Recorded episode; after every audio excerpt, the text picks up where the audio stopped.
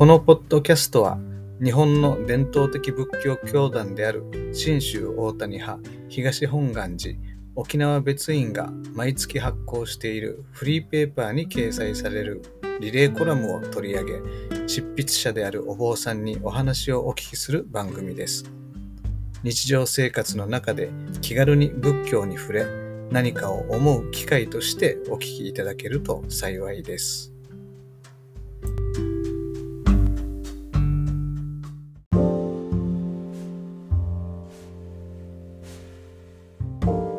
生活と社会と仏教アット沖縄。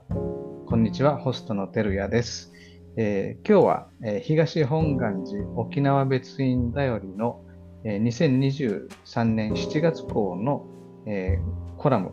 慰霊の日に思うを、えー、書かれた、えー、林番の長谷正史さんに、えー、登壇していただいております。では、えー、早速ですね、あのこのコラムを長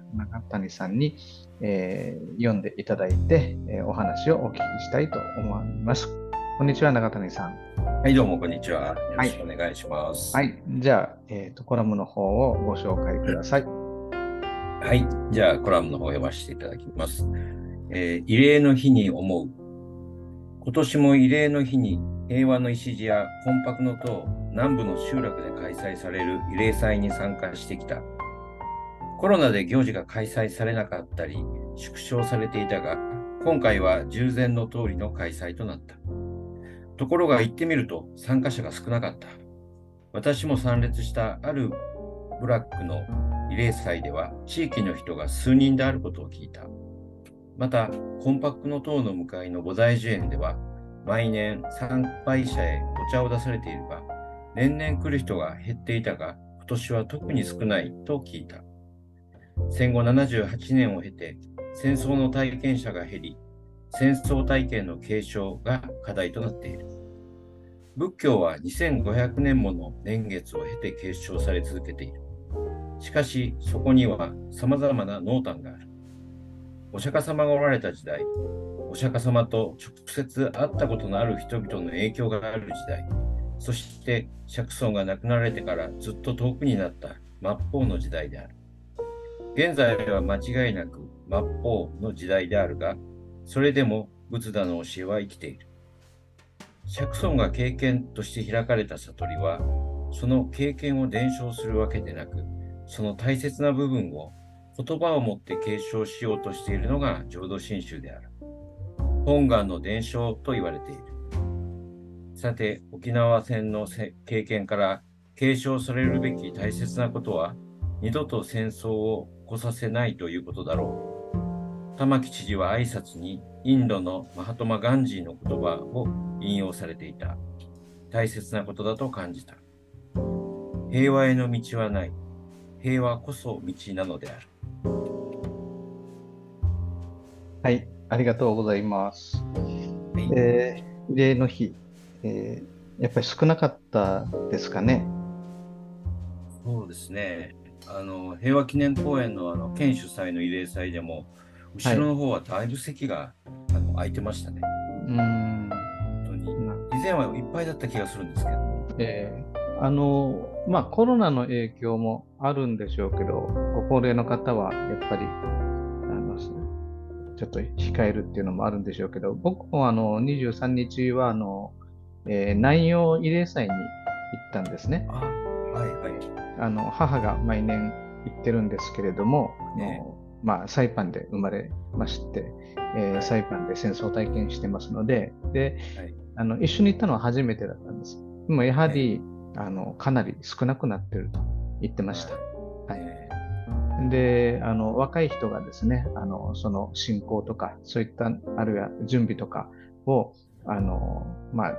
継ぐっていうのかな。それが2、3人はいらっしゃったけど、えー、あの、未だに、あの、ご高齢の方が主体となって、どうにか取り仕切ってたというのがありましたね。これは、あれですか、その、平和の礎がある、えー、式典だけでなくて、魂魄の塔の近くの集落の慰霊祭とか、そういう地域の慰霊祭もやっぱりここに減ってきてるっていう感じなんでしょうかね。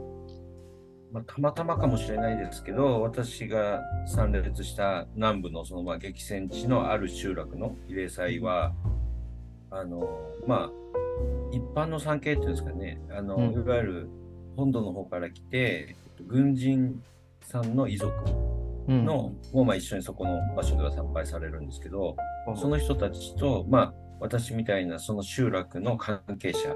はい、あの親族なんかがあのいるんですけど、実際その集落に住んでいる人ってものすごい少なかったので、うん、あのちょっと驚いたんですけども、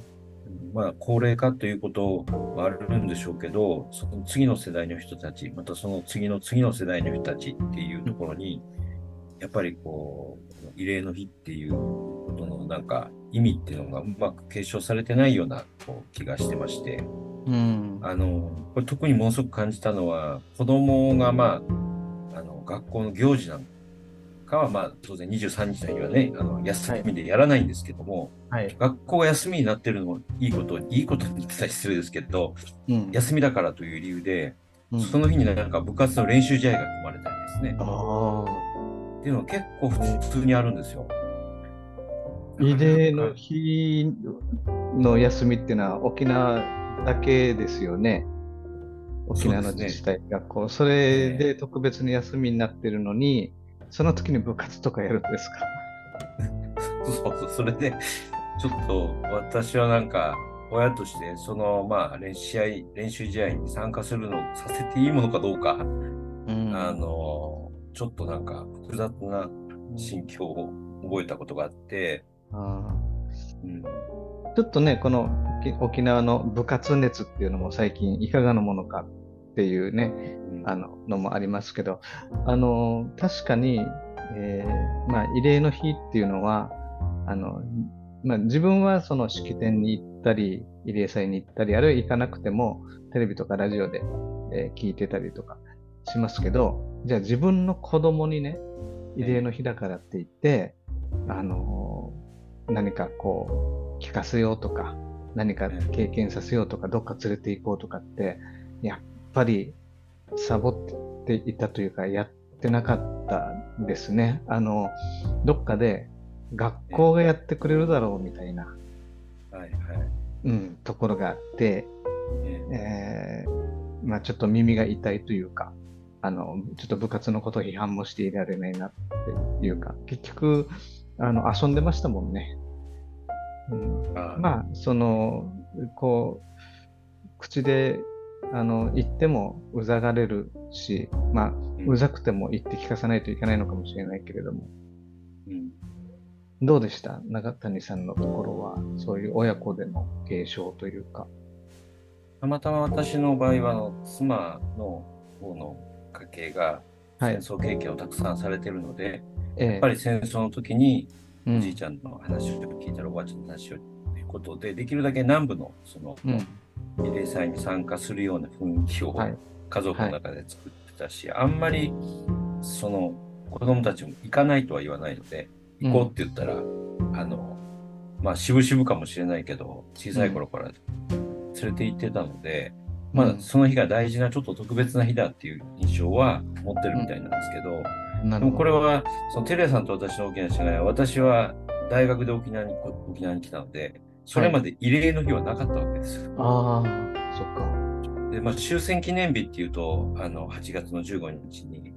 本土の方ではお盆が中心に行われて、はい、で、まあ、広島と長崎に原爆投下された日が、まあ、戦争のことでは、別途クローズアップされますけど、うん、実はこの慰霊の日っていうのは、まあ、ほとんど日本人の多くにとって眼中に入っていない日なんですよ。それでもこっちに来て、えー、一つはその慰霊の日っていう日があるというそのことに驚いたことと、うん、実はもう一つがね、ネーミングなんですよ。はいはい。慰霊の日ってこう、慰霊ってなんかちょっと特殊な用語だと思うんですね、宗教的な観点からしたら。で浄土真宗ではまず絶対使わない用語なんですよ。うんなので、そういう意味でものすごく一つ違和感があって、それでいろいろ調べたり、ちょっとこだわったりして、うん、あのまあ、子供たちにもそういうことをね、あの伝えたりしてるっていうことで、うん、まあ、うん、あの比較的うちの子たちにもいろいろと伝えてるつもりではありますけどね。うんうんうんまあ、霊を慰めるって書きますからね。そうです。うん。だから私、この慰霊の日の慰霊っていう言葉は、通常の言葉でないと思ってるので、あんまり子供たちには、うんあのこの日に、この日特徴的に使われるのが異例ということと、うん、御霊を慰めたとかいうこんな表現がテレビとか新聞でもたくさん出てくるんですけど、うん、これについてもやっぱりとっても疑問があるというか、うん、あの、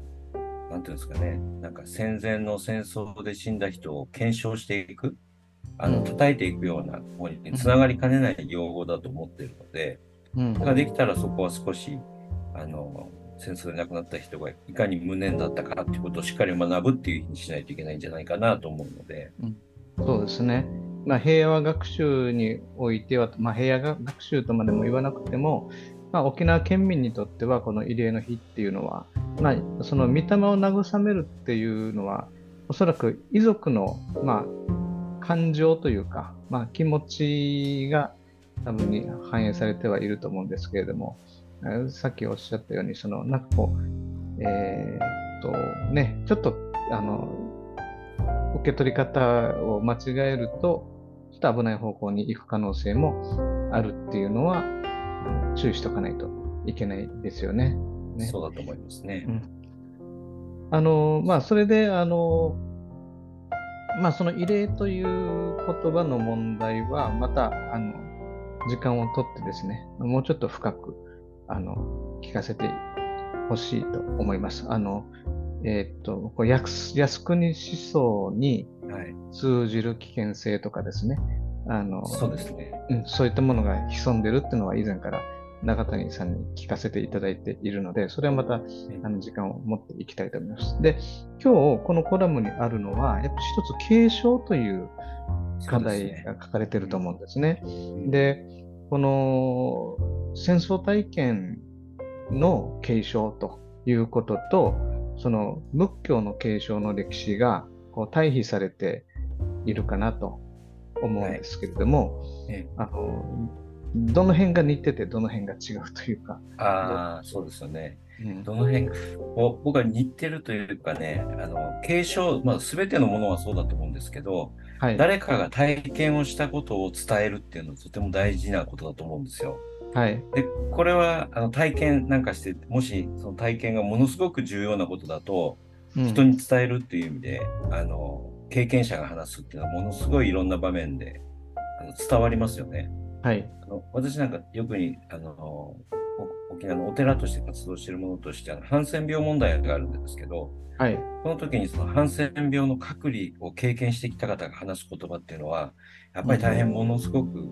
重みもあって深みもあるんですよ。はい、でじゃところがあのそういう話を聞いたり勉強したものがハンセン病の話を他の人にするとまた全然今度は違う形で伝わったり、違う切り口になっていくと思う。んですよね。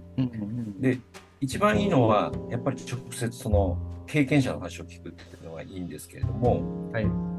あの物事によっては経験ができなくなるものがあの経験されないものができる。例えば、うん、このまさにこのハンセン病の問題も今隔離政策っていうのがなくなったので、うん、隔離される人はどんどんなくなっていきます、そうすると経験した人はいなくなる。で戦争も同じですよね、あの日本の場合はですね。日本の場合は戦争を経験した人がどんどんどんどんいなくなる中で、うん、戦争がいかにあのひどかったかということを、うん、直接経験した人が話す場合と、それを聞いた世代が話す場合では、意味合いが全然また違ってくると思うんですね。はいはい、で仏教ではお釈迦さんの場合が一つあの継承の中にあって、仏だっていうのは釈尊になりますけど、えー、お釈迦さんは悟りっていうことを開かれたわけです。はい、で、悟りを開かれたんですけど、お釈迦さんは自分が開いた悟りをですね、これ難しすぎて人に喋っても多分伝わらないなと思って、最初は喋らなかったと言われてるんです。はい。で、ところがある段階からお話をされるようになっていくんですけども、うん、仏教のこの歴史観として、お釈迦さんがは悟られた経験者だと。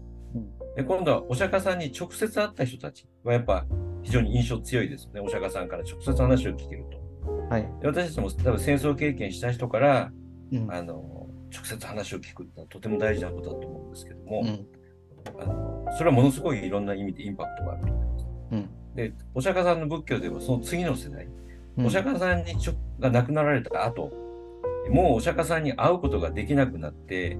次の世代のお釈迦さんが亡くなって後の世代の人たちはお釈迦さんに会えないわけですから、はい、あのお釈迦さんに会ったことのある人たちからその仏教の話を聞くんですけども、うん、やっぱどこかにこう聞いた話になっていく、はい、お釈迦さんじゃない人から話を聞くので、うん、あの聞いた話を聞いていくことになるのであの、少しずつその印象が弱まっていくというか、はい、あの減っていくわけですよね。うん、でお釈迦さんに会ったとか会ったことのある人に会ったっていうことがだんだんなくなあの時代が減るたびにいつの日か遠い昔の人ってなった時にですね、うん、もう本当ならその経験っていうのは継承されなくなってくるんですね。うん、こうすごい1000年前のお釈迦さんっていう人がすごい悟りを開かれて経験された。それを私たちは聞いてるんだよって言ってもうーんってなってしまうんですけれども、うん、そこにあの仏教では継承する時にその経験を同じ経験をしようと言って修行をした人たちと、うん、そうじゃない人たちがいるんですよ。うん、その大乗仏教っていうところでは、うん、物語お釈迦さんの経験されたことを物語にして、そしてこう伝えてきたっていう歴史があって、それを、まあ、あのお釈迦さんが悟りを開かれた一番大事なものを言葉として伝えていった。っていうふうに、うん、まあ、本願の伝承っていうふうに私はこう聞いてきましたけども、うん、大事なこと、経験した中でこれが大事なことなんだっていうことを、うん、違う方法で言葉として継承するっていうことが、まあ、仏教は2500年間継承してきたことなんですね。うん、僕は沖縄戦の経験もそこで学ばれた沖縄戦を経験したことを研究した沖縄の人たちって僕ものすごいと思ってまして、うん、やっぱりその住民の視点から戦争を見るっていう、うん、そこであの戦争のこの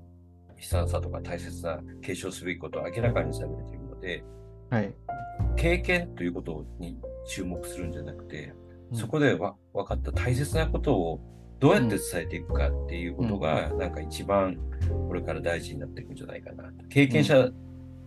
頼りにするんじゃなくて、うん。うん、なんかもっと物語として僕は伝えていったらいいんじゃないかなというふうに思ってますけど。ね。うん、でそこがあの沖縄戦の継承と仏教の継承にこう似て似ているところあの、うん、類似性があるんじゃないかなと思ってあの、たまにそういうことをお話ししてますけど。あのお釈迦様の悟りっていうのは経験であり体験ですよね。ねでなかなかその一人の人間が経験したことを如実にあの、えー、伝えていく、伝わっていくっていうのは非常に難しい、限定的ですよね。限定的だと思います。お釈迦様と同じようにあの悟らないとってなっちゃうから、だからそこが大乗仏教っていうのはもう広くみんなにやはり伝えていこうということで大事なお釈迦様があの悟った大事なことをエッセンスとしてそれを、まあ、経典という形での言葉にしてであるいは教えという形でこう継承してきたっていうことがあるんですかね？そういう捉え方でいいですかね？そうでそうです、うん、でそうすると戦争体験も本当にそうですよね。あの恐ろしく悲しい戦争体験を同じ体験をさせるわけにはもちろんいかないわけですから、そうです。じゃあそれがどういうことだったのか、何が大事なのかっていうことを、あのやっぱ言葉で伝えていかないといけないし、で、その時にですね、あのそういうその、まあ、実際戦争体験者の証言とか、いろんなこの資料だとかですね、そういったものももちろん大事なんですけど、もう一つは、あの、その体験はできないけれども、やはりそれを表現として伝えていくっていうかな。だから、あの丸山夫妻のあの絵であったり、あそうですね、うん、あるいはその原爆であればね、あの裸足の弦とかね、はい。うん、そういったもので伝えられていく。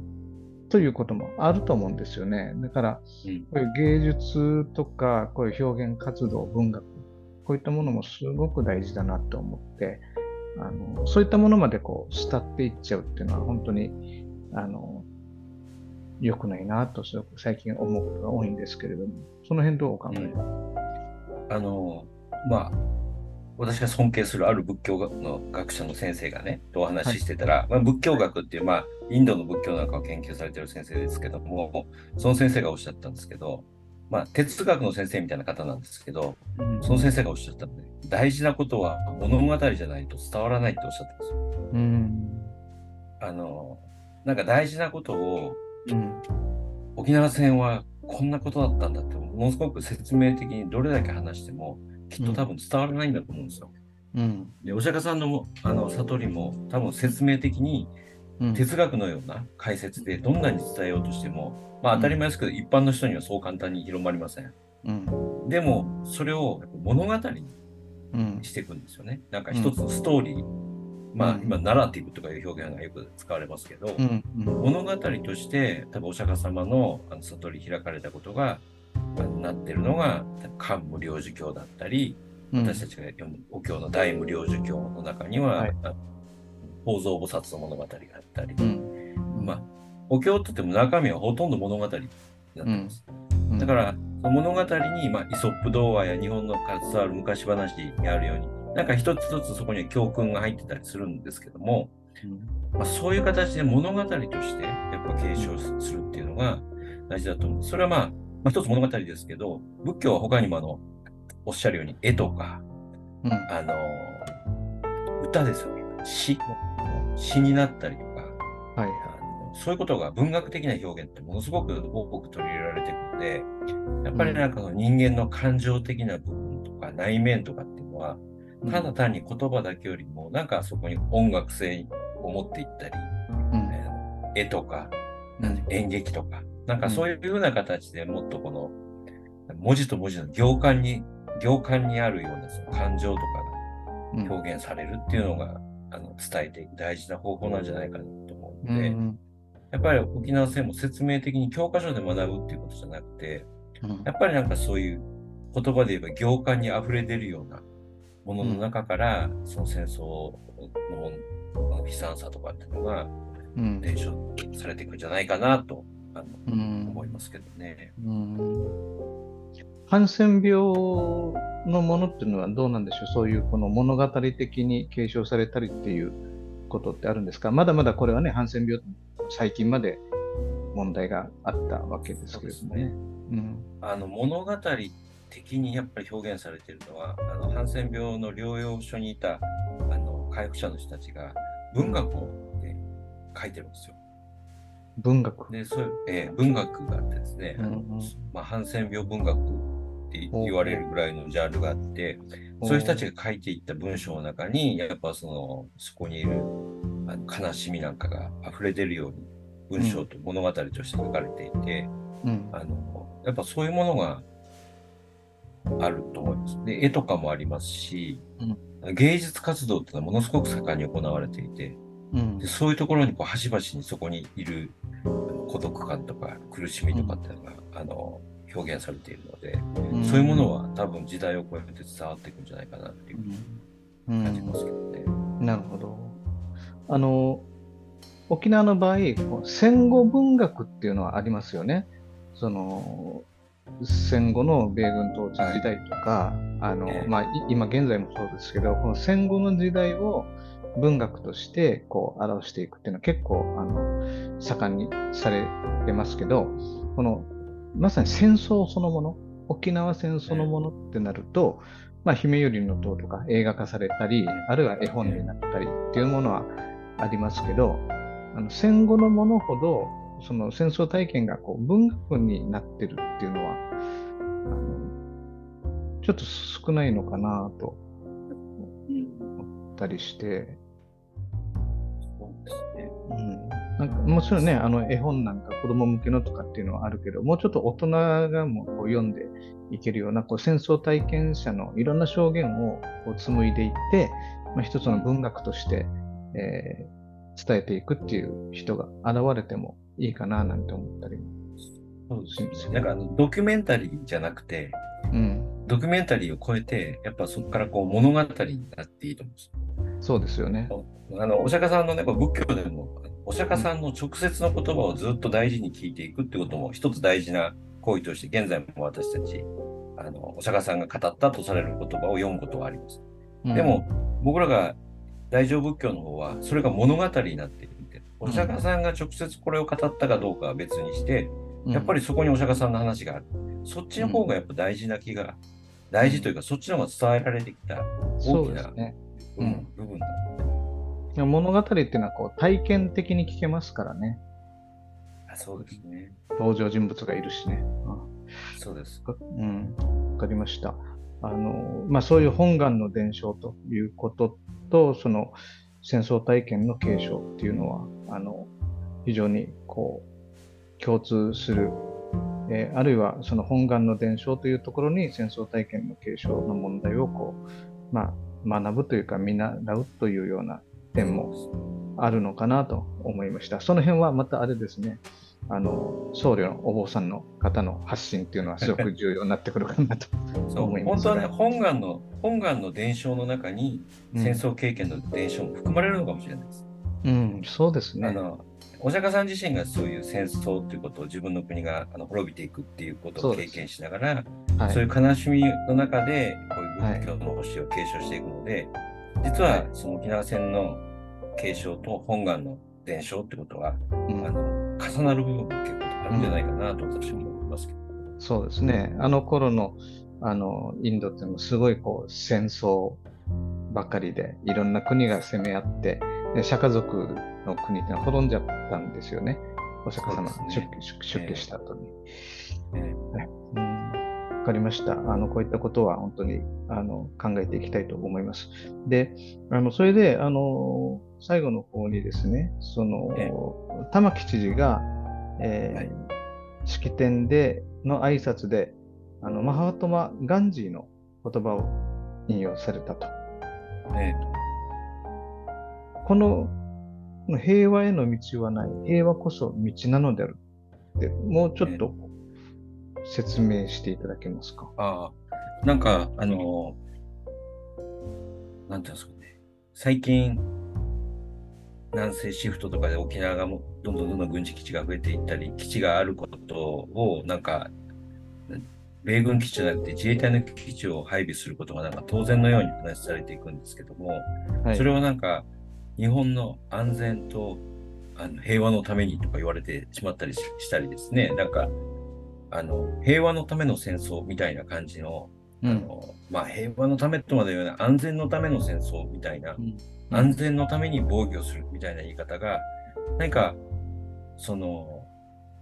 平和への道っていうようなイメージで使われているような気がして、うん、でそういう言葉にこうついつい騙されて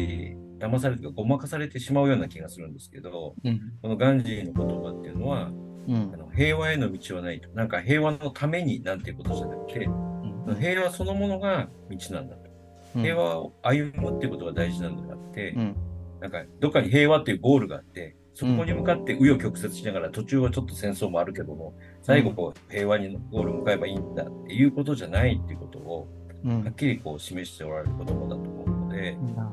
あのとてもあの聞いていて、ハッとさせられた言葉だったので、うんなんか、その、この先のどっかにゴールがあるような、あの、未来の平和、そのためのこう手段として、あの、今、ここっていうのが、その平和じゃないあり方をさせられるっていうのは、これ本末転倒ですよね。本末転倒っていうか、あの、イベントだと思いますよね。うん、利用しようっていうことをだろうと思いますよね。うん、どこかの誰かを利用して、誰かのために、誰かのための平和になってしまうんじゃないかなと思って。す、う、べ、ん、ての人にとって平和じゃないと。また南西諸島を手段に使うのかというような、えー、感じもしてきますけど、でも本当に今、今歩いているこの道そのものが平和であるということが、あの平和の実現ということじゃないかなとは思いますけどね。そうそれで私はこの言葉がとっても今まで沖縄戦の学びをさせていただあのさせていただいた中で、まあ、いろんなあの、ね、現在の基地問題とかに対してもいろんな向き合い方をされている方がと、まあ、お寺ですんでお話しさせていただく中で、いろいろ話してても最後の最後結構、まあ、いろいろあるけど戦争はダメだねって最後言う人が結構多かったので、うん、やっぱりいろいろまあ、喧嘩したり、こう仲が悪かったり、隣の国のことを、あの中国のことをあまりよく言わないようなあの人でもですね、うん、やっぱりでも最後、戦争しちゃったらダメだよね。と。うん、っていうのが、この平和こそ道なんだっていうところにこの人たちは立ってものを喋ってるのかなっていうふうにこう感じてきたので、うん、あのなんかあの沖縄の県知事がこれを発言するっていうのはすごい大きな意味があるんじゃないかなと私は思いますけどね。うんなるほどね。まあこの挨拶を内縄口で言ったり英語で言ったりすることにどうのこうの言ってくる人もいますけどね。まあ、それ、ああ、ね それはいろいろ、もう中身が、あの、何がいけないんだと。中身が素晴らしい。ね、まあ、その、この基地問題っていうのは、本当に、あの、僕自身からと見ると、非常に悩ましい現実っていうのはあって、まあ、平和の道っていうのが、どういう状態が平和の道なのかっていうのはもういつもいつも答えが出ないようなところではありますけれどもこういう、えー、言葉をこう聞きながらですね考えていきたいなと思います。永谷さんのところその、えっと、奥様が糸満でした？そうです。糸満です。じゃああの相当な戦争体験っていうのを聞かされるんじゃないですか？相当な戦争体験を、あの、聞かされてるんですけど、なんていうんですかね。相当な戦争体験聞かされてるんですけど、私のあの一緒のパートナーなんかは、あまり聞きすぎて、うん、あの、小さい頃から聞きすぎて、ちょっと怖いっていう印象を持ってたり、うん、あの、あまり積極的に聞かないかったのかもしれないです。あまりにも溢れ溢れたとか日常すぎたのかもしれないです。うん、私はあまりにも非日常の話だったので、やっぱそれをこう聞こうっていう積極的な、あのふうに思いましたけど、うん、あのなんかそういうとこはあると思います。うん、沖縄もそうだと思います。全体がね、あの例えば、私県外から来たので、沖縄は米軍基地があまりにも小さい頃からありふれてとか当たり前のようにあったから、や当たり前というわけじゃなくて、気がついたらすでにそこにあったからそれに違和感を感じなかったっていうみたいことみたいですけど、うん、でもやっぱり1819で沖縄に来てその光景を見ると、ものすごい違和感を感じるので、うん、そういう日常と非日常っていうのは個性というか育った環境に、うん、大きくよると思うので、うん、沖縄戦の経験なんかももしかしたらちょっと外から来た私なんかが感じてるものと違う感じで、うん、あの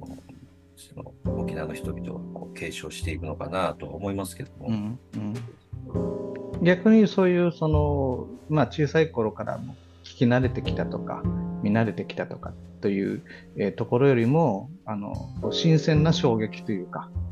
あのそういったものがあるとしたら、まあ、それも大事だなと思うんですけどね。そういうのをこう交流が大事かもしれないですね。うん、そうですね。ねいろんな形で交流することが大事なだと私は思いますけどね。うん、あの僕の世代っていうのはもう当然その生まれた時から基地に囲まれてっていう、えー、状況ではあります。で僕も小座で生まれましたけどあの3歳の時に関東に行ったので物心ついた時にはもう関東の住人だったんですね。はい、で小学校4年生の時に沖縄に帰ってきた時にこの基地だらけの状況で自分たちが住む場所っていうのが本当にこの押しやられた密集地帯ということは僕にとってはもう当たり前ではなかったので非常に衝撃だったのであのやっぱり子供ながらにすごく傷ついたっていうのはありますね。うん、だからやっぱりそういうこの不連続な体験っていうのかな。あそういったものも、うん、うん、大事なんだな、じゃないかな。そうだから、その、県外から沖縄に来て、あの、この現状を見て、あの、驚くっていうことがあるじゃないですか。はい、あの、ね、あの、別院にしても、これまでの、あの、輪番の方々とか、お坊さんの方々もそういうことを感じて、えー、そしてまた本土に戻っていかれるっていうところがある、えー、そういったのってとても大事だと思うんですね。うん、だから沖縄の人だけが語り継ぐんではなくて、本土の人が見た、経験した沖縄ということもすごく大事だなと思います。はい。